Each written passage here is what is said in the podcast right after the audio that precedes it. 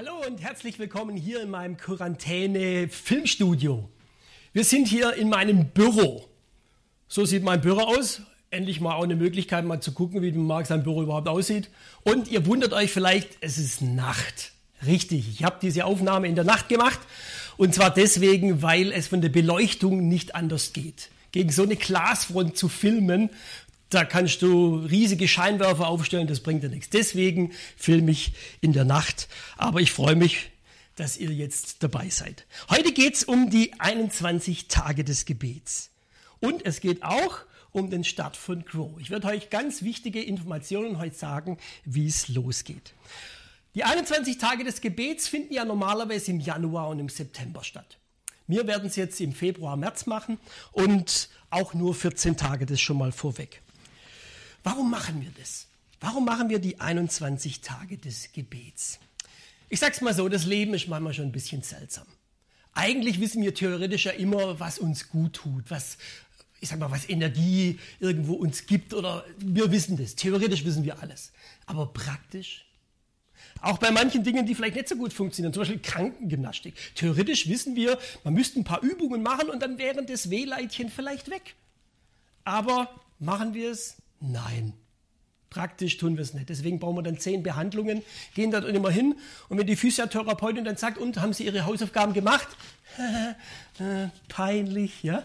Theoretisch, praktisch. Oder Fitness. Ja, man könnte ja die Liegestützen oder sonstige Dinge, ein paar Handeln stemmen, könnte man auch daheim machen. Kein Problem. Aber machen wir es? Nein, wir machen es nicht sondern wir zahlen lieber, lieber ein teures Fitnessstudio und hoffen dann selbst, dass wir hingehen. Ja? Und wenn wir dann hingehen, dann macht es auch Spaß. Gottes Wort hören ist ja eigentlich ähnlich. Ich sage mal, theoretisch könnte man eigentlich auch die Bibel lesen und gut ist. Ja? Aber irgendwie macht man das dann oftmals auch nicht so. Und dann ist es schon gut, wenn man da einen Gottesdienst zum Beispiel hat, wo man dann hingehen kann. Und da trifft man eigentlich auch Leute, das ist eigentlich noch zusätzlich genial, ja, irgendwo. Und dann ist es super und dann macht es auch Spaß. Und bei Gebet? Bei Gebet ist es doch ähnlich. Theoretisch wissen wir, dass es wichtig ist und dass man es auch machen sollte. Aber macht man es dann? Ja, man kann es ja theoretisch ja alleine machen.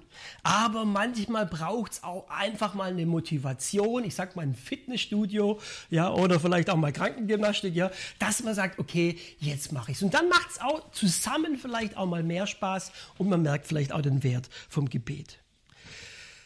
Was ist das Ziel der 21 Tage des Gebets? Es ist mir so wichtig. Das Ziel von den 21 Tagen des Gebetes, dass wir zweimal im Jahr die Möglichkeit haben, unseren Fokus ganz auf Jesus zu setzen.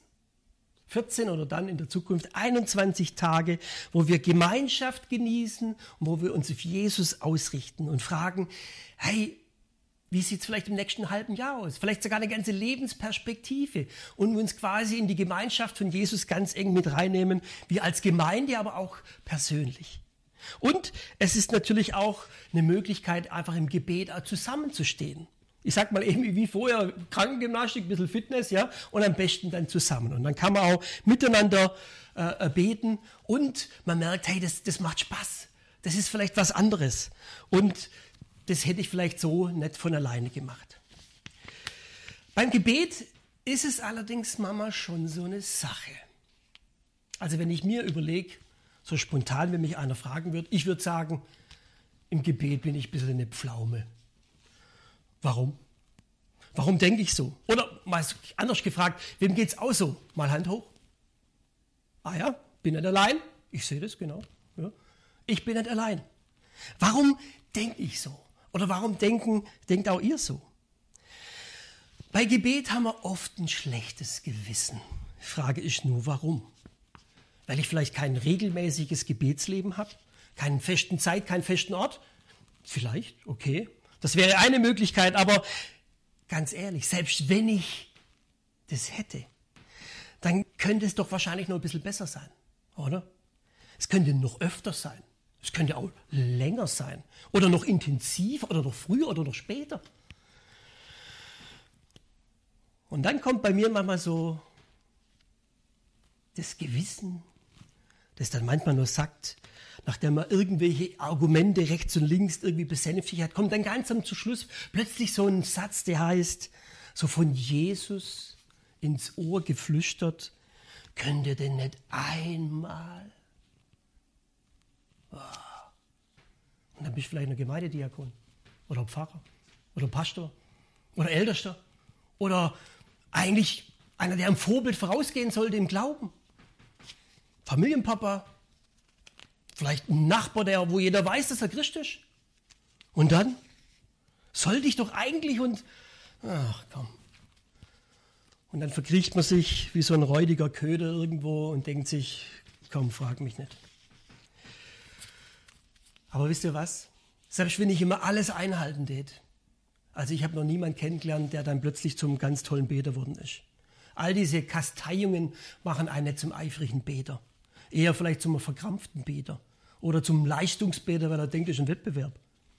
Und am Schluss wundern wir uns dann vielleicht, dass Gebet keinen Spaß macht. Und dass vielleicht auch gar keiner mitmachen will. Und wenn wir uns dann selber nicht so richtig mögen, wenn wir da irgendwie uns als Versager vorkommen, dann kann es sogar passieren, dass wir sagen, ja, wenn die alle beten würden, dann würde ich ja mitbeten. Also sind eigentlich die anderen schuld, dass ich nicht bete. So wird man aus dem Angeklagten zum Ankläger. Schon mal erlebt? Und das ist dann echt ein Teufelskreis. Wie kommst du da raus? Ist das Gebet?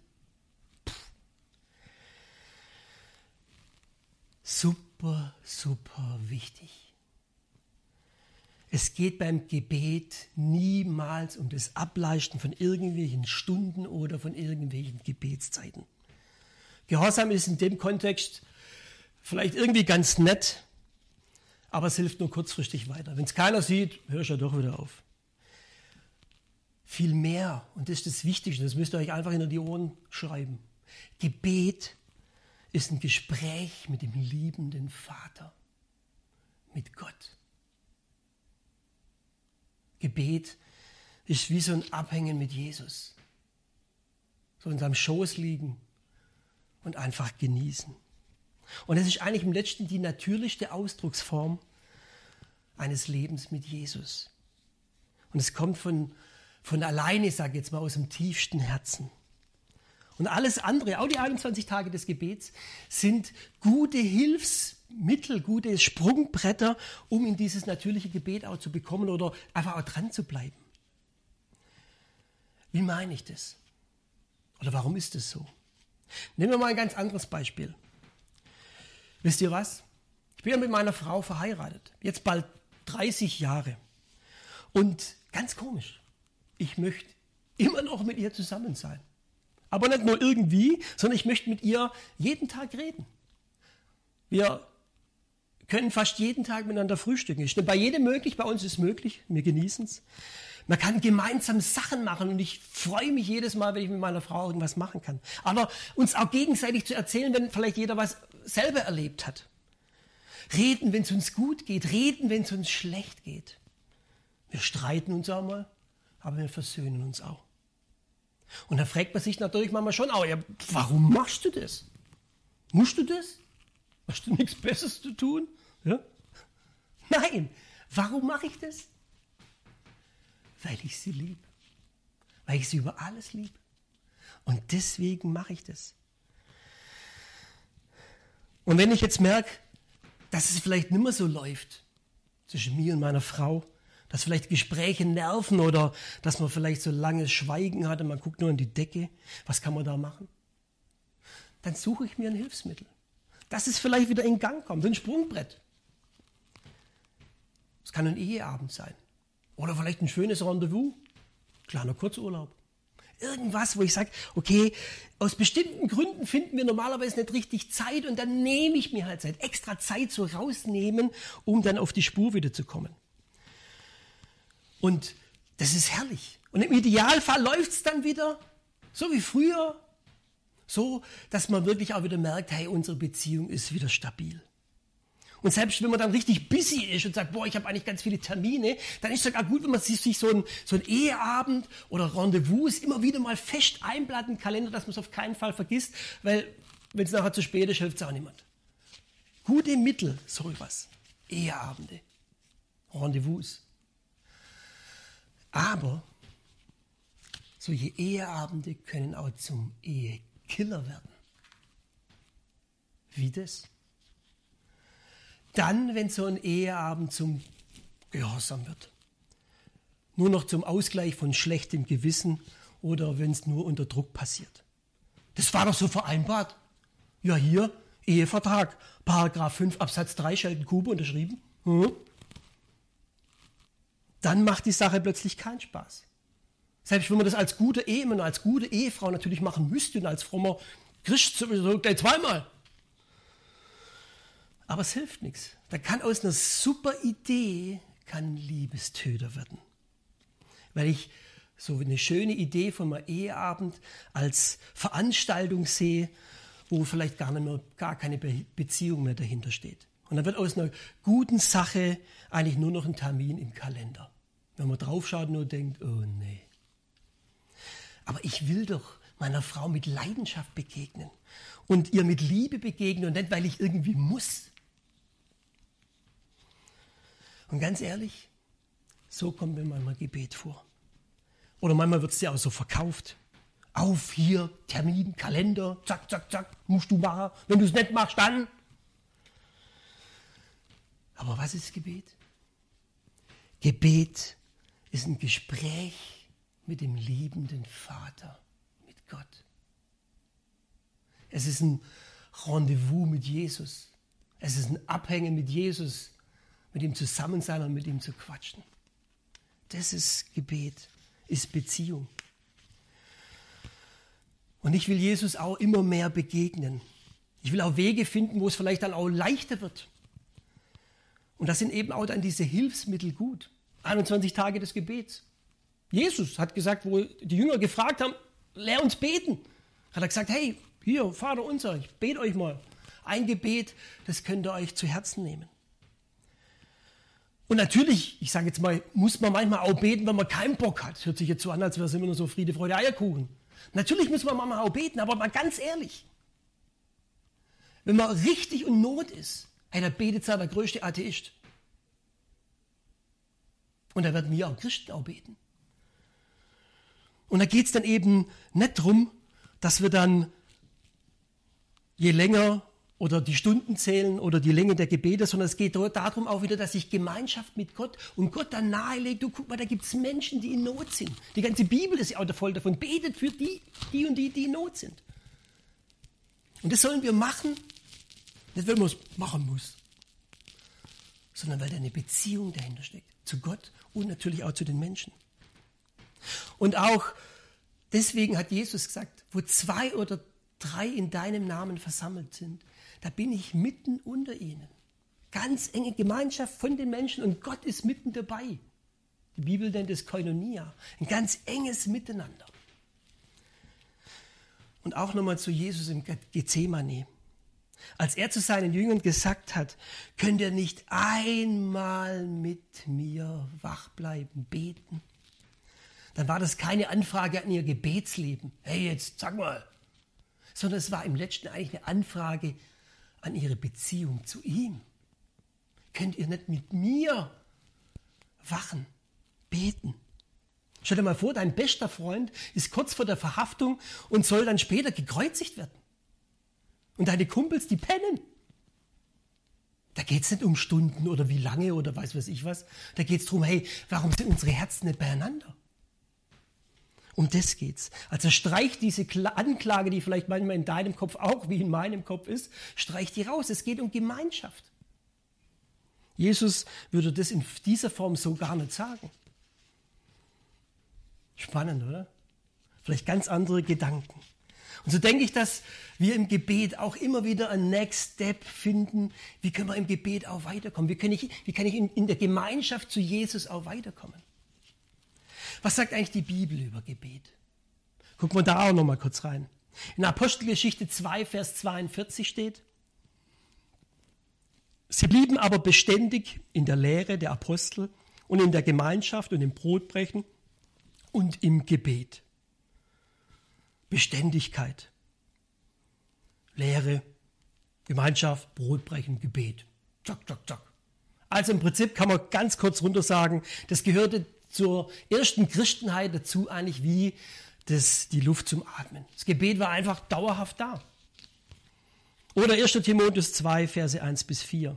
So ermahne ich nun, dass man von allen Dingen tue, Bitte, Gebet, Fürbitte und Danksagen für alle Menschen, für die Könige und für alle Obrigkeit, damit wir ein ruhiges und stilles Leben führen können, in aller Frömmigkeit und Ehrbarkeit.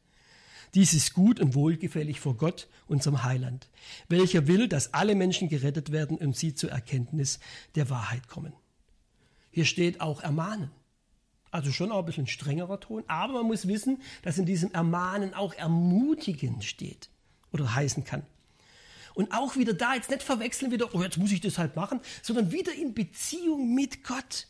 Dass ich ihm die Menschen, die Verantwortung tragen, dass ich die ihm hinlege und sage, Gott, guck hier, ich bete für die. Nicht irgendwie zum Abhaken, jetzt habe ich es halt abgeleistet, sondern Gott, ich bringe dir das, wie so ein kleines Kind, das zum Papa kommt und sagt, guck mal, da gibt es eine Not, kannst du da helfen? Ermutigen zum Beten.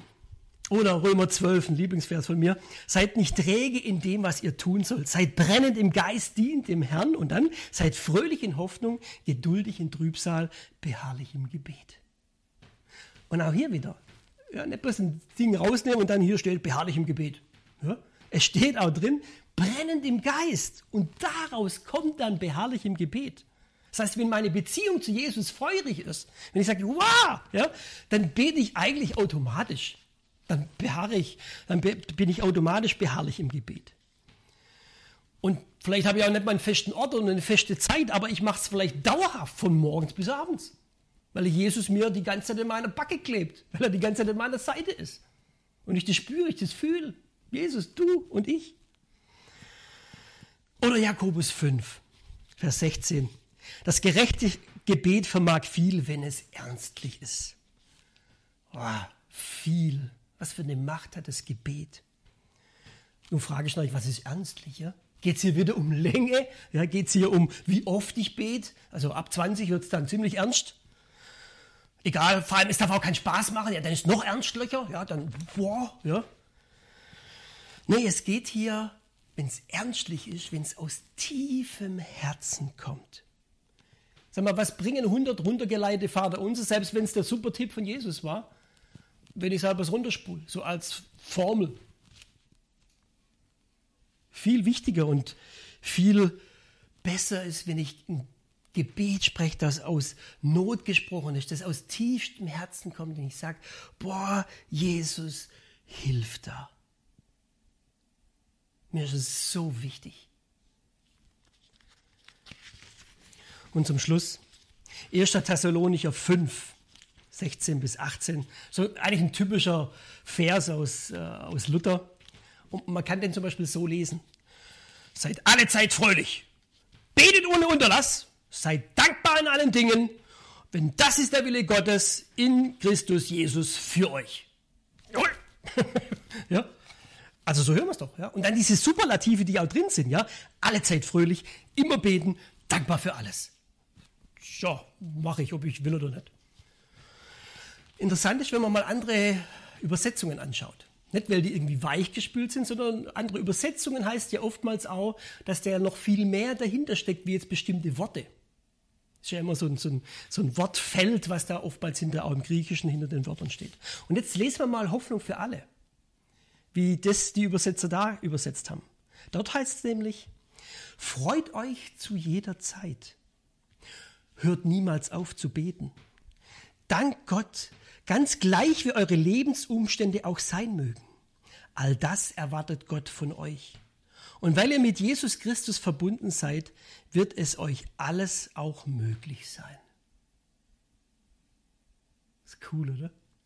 Hier kommt richtig rüber, weil ihr mit Christus verbunden seid, wird es euch möglich sein. Hier kommt die Beziehung zu Jesus ins Spiel. Und dann werde ich eben alle Zeit fröhlich beten, ohne Unterlass und dankbar in allen Dingen sein.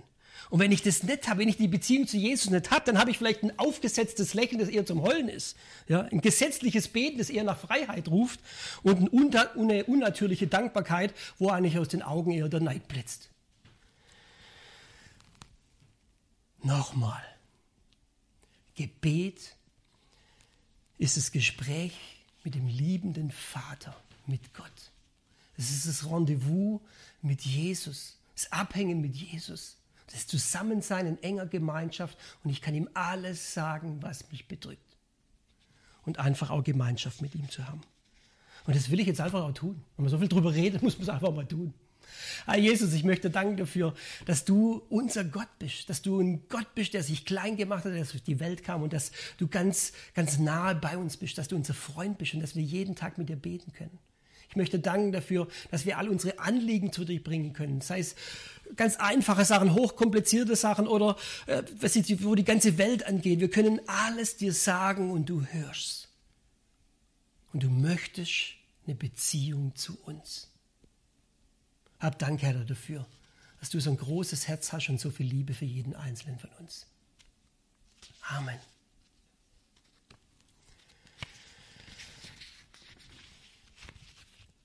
Das war jetzt der erste Block.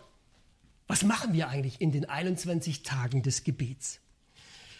Nochmal, wir machen ja 14 Tage und wir wollen ja, ich sage jetzt mal, langsam anfangen, aber als Hilfe dafür, das ist quasi hier die äh, Krankengymnastik oder das Fitnesscenter, ja, wir haben extra ein Büchchen drucken lassen, 21 Tage des Gebets, wo ganz viele Hilfsmöglichkeiten drin sind, wie man auch im Gebet im letzten auch ein bisschen äh, sich vertiefen kann. Und wir schauen einfach mal rein und dazu setze ich mich auf meinem Sofa. Was steht da alles mit drin? Am Anfang erstmal ein paar Grundlagen zum Gebet. Gebet als Lebensstil. Werden wir uns anschauen. Dann Vater unser. Entlang vom Vater unser kann man wunderschön auch sein eigenes Gebet entwickeln. Dann kommt das Stiftshüttengebet. Anhand von der Stiftshütte, die hat verschiedene Gegenstände, kann man viel fürs Gebet ableiten. Wusstet ihr das? Steht da drin. Gebet und Andacht, wo man vielleicht auch mal ein bisschen meditativ ins Gebet und manche Sachen auch äh, sich reindenkt. Dann was ganz anderes, Gebet für geistliche Kampfführung. Boah, das hört sich hero-mäßig an. Was da dahinter steckt, werden wir auch reinschauen. Dann Glaubensaussagen. Wichtige Bibelstellen, die einem gut tun. Manchmal hilft es, die einfach nur zu lesen. Welche das sind, werdet ihr das sehen. Und natürlich dann auch persönliche Gebetsziele. Wir beten für die Regierung, für unsere Familie, Kirche, Leben und andere Freunde oder Nachbarn oder diejenigen, die Gott einfach brauchen. Alles Möglichkeiten auch reinzuschreiben. Und es gibt sogar noch eine kleine Abteilung über Fasten, aber das wird man dann eher im September dann machen. Und ganz am Schluss gibt es noch eine kleine Möglichkeit, äh, Methode, wie man die Bibel lesen kann. Und diese Möglichkeit heißt SOAP, Ausrufezeichen also auf Deutsch Seife, Ausrufezeichen. Was da dahinter steckt, werdet ihr dann aussehen. Frage ist natürlich nur, wann werden wir das sehen? Also wann beginnen jetzt diese 21 Tage des Gebets? Und vor allem, denkt mal auch nochmal, es geht ja jetzt dann auch Crow los, wenn ihr noch wisst, irgendwann mal gehen ja auch mal die Kleingruppen los. Auch das wäre die Frage, wann kann ich eigentlich eine Kleingruppe eintragen, also die ich machen will? Und auch das natürlich das nächste, wann kann man sich eigentlich dann für so eine Kleingruppe auch anmelden? Also als Teilnehmer. Und wann gehen die Kleingruppen eigentlich los? Ganz schön viele Fragen, aber wir werden darauf eine Antwort bekommen. Schauen wir uns mal diese Grafik an. Ich habe das versucht, ein bisschen anschaulich zu machen, dass man sich das irgendwie ganz gut äh, vor Augen bekommen kann. Ihr seht jetzt hier, da ist jetzt so ein, äh, eigentlich ein, mehrere Wochenpläne, da unten sind die Kalenderwochen. Ähm, und wir sind jetzt gerade 14.02. Ich stehe hier gerade, predige. Ja, wir sind so kurz in den Fasnachtsferien. Und ihr seht, dass dann am 14.02., also nächsten Montag, ja, ähm, also mor morgen, ja, kann man sich eintragen, kann man seine Kleingruppe eintragen. Und es geht dann vom 14.02. bis zum 7.03., also drei Wochen lang. Dann kommt eine Woche, wo das alles ein bisschen zusammengefasst wird, organisiert, auf die Homepage gestellt wird. Und dann kann man ab dem 14.03. bis zum 11.04. kann man dann seine Kleingruppe, kann man sich als Teilnehmer dann anmelden. Und dann nach den Osterferien, ab dem 12.04. bis zum 25.07., dort gehen dann die Kleingruppen los, also das erste Semester, das wir haben. Das ist ja schon mal nicht schlecht. Jetzt habt ihr schon mal ein paar Daten. Und wenn man eine Kleingruppe anfangen möchte als Leiter, sollte oder muss man auch eine Kleingruppenleiterschulung äh, machen. Und die wird stattfinden in dem Zeitraum, wo man sich auch für diese Kleingruppen anmelden kann. Also wo die Teilnehmer sich anmelden kann. Ähm, und wenn man da mal reinschaut, da seht ihr die drei Termine, immer dienstags. Ähm, wird die Kleingruppenleiterschulung sein. Wir werden es mit Zoom machen. Und da auch schon mal ganz wichtig, wenn ihr mit Zoom irgendwo sagt, da habe ich noch nichts am Hut oder wie soll das gehen, dann bitte ruft mich an, wir werden das irgendwie hinkriegen. Ja? Oder was wir auch machen können, wir können das natürlich dann auch aufnehmen, dass wir es später vielleicht nochmal mal angucken können. Also wir werden da eine Lösung finden. Ja? Aber ich sage mal, die, viele von euch können jetzt schon oder kennen sich jetzt auch schon ganz gut aus mit Zoom und äh, da wird man dann auf jeden Fall eine Lo äh, Lösung finden. Jetzt sagt er natürlich, Moment mal, so schnell kann ich gar nicht mitschreiben, wie soll ich mir das alles merken? Müsst ihr gar nicht, weil der David nämlich auf unserer Homepage eine Kategorie Kleingruppen gemacht hat. Und da seht ihr jetzt gerade hier schon das Bild. Wunderschön hat der David es gemacht, aber so eine kurze Einführung in Kleingruppen. Und da seht ihr auch schon so eine Timeline, wo genau die Termine, die ich jetzt hier habe, in einer anderen äh, äh, Darstellung irgendwo dargestellt wird. Also richtig gut. Wutachblick, Kleingruppe. Ähm, und auch dann seht ihr, wie man dann seine Kleingruppe, sich seine, seine Kleingruppe starten kann. Die ist dann auch da drauf, kann man sich so durchklicken, ja.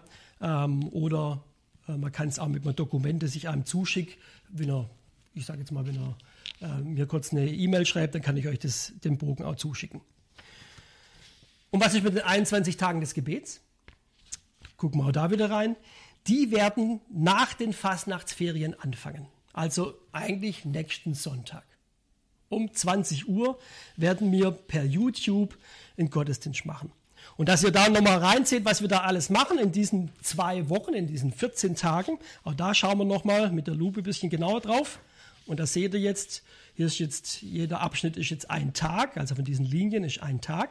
Und ihr seht, in diesen 14 Tagen des Gebets werden wir am Anfang, in der Mitte und am Schluss einen Gebetsabend haben. Und zwar live, wird man per YouTube übertragen, so wie es jetzt eigentlich auch gerade macht. Ja? Ähm, und da könnt ihr dann äh, das euch anschauen und werden wir einen coolen Einstieg machen und mit Band und da werden wir euch dann mit ins Gebet auch mit reinnehmen.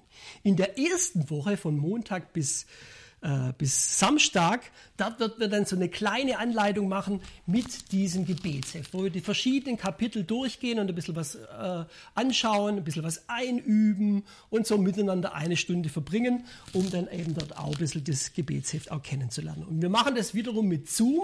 Auch dort wird man gerade schauen, ähm, ob wir das auch schaffen, dass man das dann aufnimmt und dann später auf YouTube stellt. Irgendwo, da müssen wir noch technisch ein paar Sachen lösen. Äh, aber im letzten, wenn ihr per Zoom da seid und da bitte nochmal, wenn ihr sagt, oh, ich habe das nicht, ich kenne mich da nicht aus, meldet euch. Man kann es bestimmt einrichten. Oder vielleicht könnt ihr euch, euch mit jemandem treffen. Dann kommt der Gottesdienst in der Mitte. Und dann in der zweiten Woche haben wir uns gedacht, do it yourself. Also das, was ihr gelernt habt, in der zweiten Woche dann ebenfalls einfach selber machen, vielleicht auch wieder um 20 Uhr oder vielleicht zu einer anderen Tageszeit, um dann eben auch ein bisschen Eigenständigkeit einzuüben. Und dann den Abschlussgottesdienst von diesen 14 Tagen des Gebets. Und dass er auch das nicht alles vergisst, gibt es noch einen Flyer, wo alles wieder draufsteht von den Terminen, auch wie, wo, was. Und der wird euch natürlich dann in unseren, über unsere bestimmten äh, Medien dann zugeschickt, ob das jetzt per Mail ist oder vor allem über Telegram, über unsere App ähm, oder auf der Homepage wird dieser Flyer dann aus sein. Und da werdet ihr das dann alles sehen und könnt dann aller Ruhe das euch dann auch notieren. Wie bekommt ihr aber jetzt euer eigenes 21 Tage des Gebets Heft? Dazu gibt es sechs Möglichkeiten.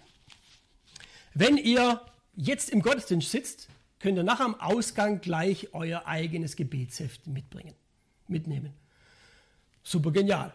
Okay, wenn das nicht ist, weil er vielleicht zu Hause das anguckt oder eben, ähm, dann könnt ihr in der zweiten Möglichkeit nach Wutöschingen gehen und dann im Eingangsbereich, wird dort ab Dienstag, das sage ich jetzt schon mal, ab Dienstag, weil ich ja bis Montag noch in Quarantäne bin, also das heißt, ab Dienstag wird da, wird da eine Kiste stehen im Eingangsbereich, wo das überdacht ist, und da kann man dann auch ein Gebetsheft ausholen. Oder ihr holt ab Dienstag im Gemeindehaus in Stühlingen, das ist auch so ein Vordächen äh, in der Eingangstür, und auch dort wird eine Kiste sein, wo ihr dann das Gebetsheft rausnehmen könnt. Oder die vierte Möglichkeit, ihr holt euch in Eggingen eins. Und zwar beim André Reich in seinem, äh, in seinem an seiner Eingangstür, da ist auch ein Vordächchen, ja, und da steht auch eine Kiste, ja, und dort könnt ihr euch auch eins rausnehmen. Wenn das alles nicht klappt, weil er sagt, geht nicht, schwierig, funktioniert bei mir nicht, kein Auto, was weiß ich was, ja, dann könnt ihr mir auch äh, eine Mail schreiben oder ihr ruft mich an und dann bringe ich es euch vorbei. Wenn das auch schwierig ist, weil ihr vielleicht in Bremen wohnt oder ich weiß nicht was, ja, irgendwo einfach zu weit weg, dann könnt ihr natürlich euch auch im Pfarramt melden und sagen, ja, könnt ihr mir es vielleicht auch zuschicken. Und dann werden wir es euch auch zuschicken. Also es wird wirklich alles gemacht, dass ihr persönlich an euer Heftchen auch drankommt. Aber nicht erst anrufen, sondern erst mal gucken, kann ich nach Stühlingen, kann ich nach Wutöschingen oder kann ich nach Eggingen gehen, ja. Und dann gern anrufen oder gern ans Pfarramt eine Mail oder anrufen. Okay, wenn wir jetzt alles so haben, ich hoffe, ihr habt es schon mal ganz gut vor Augen, ja, dann nochmal alles auf einen Blick. Seht ihr nochmal, Predigt 3 sind wir gerade noch. Dann ab morgen Kleingruppe eintragen. Nächste Woche dann 14 Tage des Gebets. Dann wird es zusammen organisiert, die Kleingruppen. Dann Kleingruppe anmelden und dann geht das Semester dann auch los. Hier nochmal der Link dass ihr den schön vor Augen habt. Wenn ihr jetzt eine Kleingruppe schon vor Augen habt und sagt, oh, ich habe schon eine richtig coole Idee, ja, dann könnt ihr da mal draufklicken unter www.wutachblick.de Kleingruppen und dort kann man sich dann schon äh, seine, Gruppe, seine Kleingruppe eintragen. Okay, soweit mal. Ich hoffe, ihr habt alles verstanden. Ansonsten Homepage gucken, den Flyer anschauen und dann geht nichts mehr schief. Also freue mich, euch alle dann wiederzusehen und jetzt wieder zurück an das Studio zu David. Tschüss!